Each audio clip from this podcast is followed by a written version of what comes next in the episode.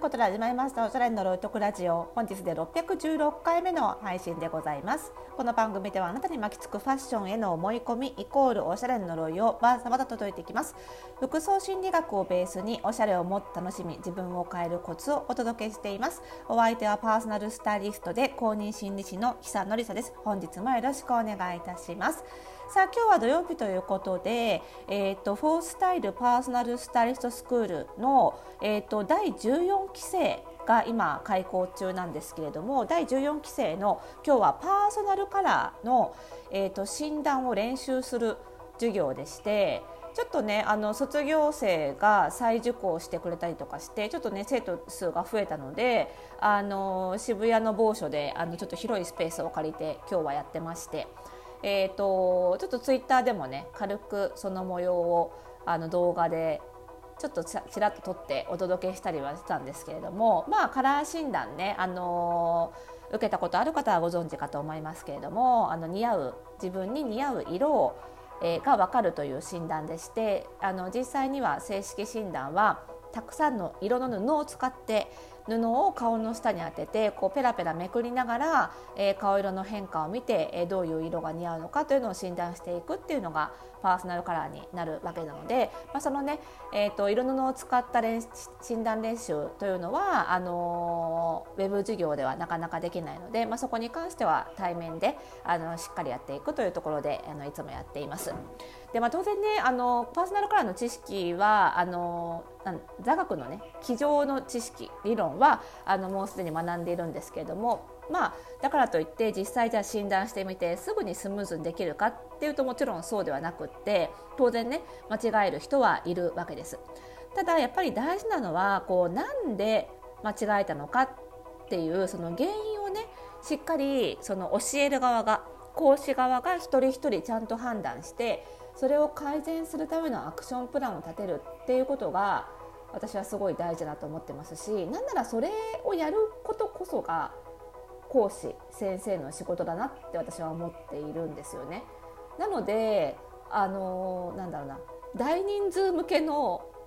指導が苦手だったりっていうのが結構ここにあってあの私先生の仕事って二段構えだと思っていてまずは必要な知識っていうのを伝える分かりやすく教えるっていうのがまず1段目としてあってでその次にその知識を生徒が、えー、学んでじゃあいざそれを使ってみる。使ったり、えー、使うん、必要な知識使っ伝えてそれを生徒に使ってもらった時にうまく使えない時だったり間違えちゃった時にそのなんでかなっていう原因を考えてでそれに対して、えー、改善方針を立てて改善していく。アクションを取ってもらう。っていうのが2段目。でやっぱりね1段目しかやらない先生もすごく多いと思うんです。なんですが1段目って正直なんなら先生がやらなくてもいいんじゃないかなって思ってて。知識を与えるだけだったら本読めば済む話だったりもするんですよね。だったり今は YouTube でもいろんなコンテンツ出てますしねそれ見るだけでも知識はつくんですよね。でもその知識がついてそれを使った時に間違えちゃうとかうまくいかないっていう時になんでうまくいかなかったんだろうっていうのを調べて改善案を出すっていうことは本当に講師しかできない仕事だと思ってるのでやっぱりそっちがすごい重要なんじゃないかなと思ってるんです。なのでそのうちのフォースタイルパーソナルスタイルスクール略して FPSS ですけど FPSS の授業は知識を伝えるのはもう動画で、えー、動画授業として配信して、えー、自宅で隙間時間に見てもらうと。でそのその結果やってみて間違ったところとかよく分かんなかったところを私が見るっていうのをライブ授業って呼んでるリアルタイムでやるっていう二段構えにしてるのはその辺にあるんですよね。でそういうそのあの学んだ人があのなんで間違えちゃったのかなっていうその問題を整理して改善計画を決めていくことっていうのをこれ心理カウンセリングでは見立てっていうですね。見立てって呼ばれて見るに立てるですね。見立て。見立てるってよく言いますよね。洋服も見立てるって言いますけどね。カウンセリングでも見立てってよく言うんですけど見立てはカウンセリングでは非常に大事っていうか見立てができなかったらカウンセラーになれないカウンセリングできないので見立てっていうのが非常に大事とされてるので、まあ、だからその感覚で教えることもやっているので多分講師としての仕事の中でも見立てを非常に重要視私はしてるんですよね。見立てしてもらわなかったら生身の人間直接教わる意味ってないんじゃないかなって思ってるぐらいなので、まあ、特に今日みたいなパーソナルカラー診断の授業っていうのは非常に見立てが大事でしかもその場でパッと見立てをするっていうこと即興的にね見立てをするっていうことがで的確なアクションプランを立てて改善案を出してこれやってみてこういう練習してみてっていうっていうのがすごい大事だなと思ってるんですよ。で例えば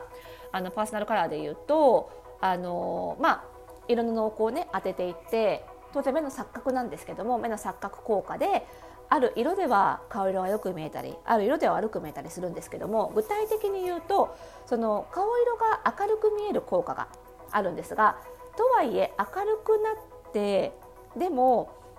唇とかほっぺたの血色までなくなっちゃうぐらい明るくなるのは NG なんですね。なのでよくある間違いとしてはその顔色が明るくなったっていう効果を過剰に捉えてしまって唇とかほっぺたの血色が引いたことに気づかないで単純に明るくなったからこれが一番似合う色だって判断しちゃうっていう間違いが非常に多いこれは、えーと、プロでプロとして開業してる人でもこういう間違いしてる人めちゃくちゃ多いです。でこれはもう単純でもう顔色を顔全体を漠然と見ないっていうことしかないんですよ。つまり明るくなった方がいいパーツと明るくならずに色が濃くなった方がいいパーツっていうのが違うんですよね。具体的に言うと例えば T ゾーンって呼ばれるようなおでこと鼻筋っていうのは私たちが化粧する時もハイライトのせるぐらいなので明るくなればなるほどいいわけですよ。でもほっぺたと口紅唇に白のせる人いないですよね。ここは赤系のせますよね。つまり血色良くなった方がいいわけなのでそこは赤くなった方がいい。でもだからそこは起こってほしい現象はパーツによって違うわけなんですよ。それをね顔全体を見ることでいっぺんに判断しようとするのが所詮無理な話。なのでまず1回目は例えば T ゾーンを見て2回目に同じ色を当てた時には今度はちゃんと、えー、ほっぺたと唇を見るっていう風にちゃんと視点を変えるっていうことが大事なんだけど意外とここまで細かく教えないんですよね。顔全体見てどうですか？明るくなりましたか？血色良くなりましたか？って言うんだけど具体的に細かくここを見るっていうふうに言わないと人間意外とできないので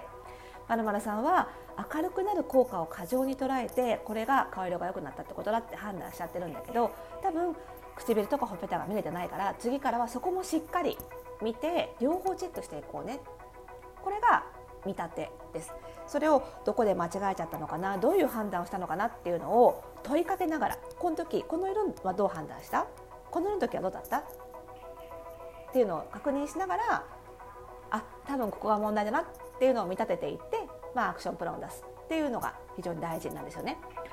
つまりそういう見立てをやっている教師先生講師というのは必ず生徒に質問をするはずなんです。で私が言ってるその2段構えの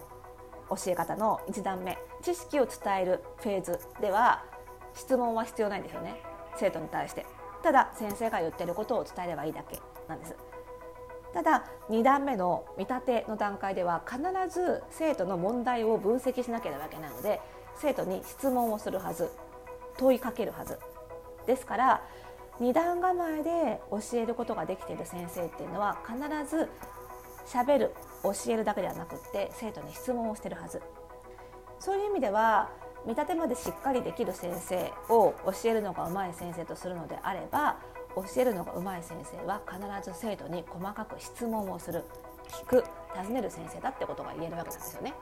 だからそういう指導を受けたければその先生が自分にいろんなことを質問してきてくれてるかどうか質問生ちゃった質問してきてくれているかどうか問いかけてくれてるかどうかこの辺りが生徒側から見た先生のこう評価のポイントになってくるんじゃないかなと。やっぱり生徒はわからないことを学ぶのでその先生がどれぐらい知識があるかっていうのは正直判断できないですよね。ただ質問をしてきてくれるかどうかっていうことで少なくとも見立てをやろうとしているかっていうことは判断できますのでこれはね結構知っておくとあのいいポイントなんじゃないかなっていうふうに思いますのでね。ぜひぜひ。これはもちろんうちみたいなあのビジネススクールみたいなそのスタイリストスクールだけではなくっておしゃれを教えるっていうことでもそうですからそれこそイメコンとかパーソナルスタイリストとかね、そういう人に自分が個人的におしゃれを教わろうとする時にもやはりちゃんと質問してきてくれてるかどうかっていうところはやっぱりあのちゃんと教われるかどうか自分の、えー、分かってないところをちゃんと分析してくれて必要な知識を伝えてくれるかどうかっていうのの判断の基準になると思いますのでね。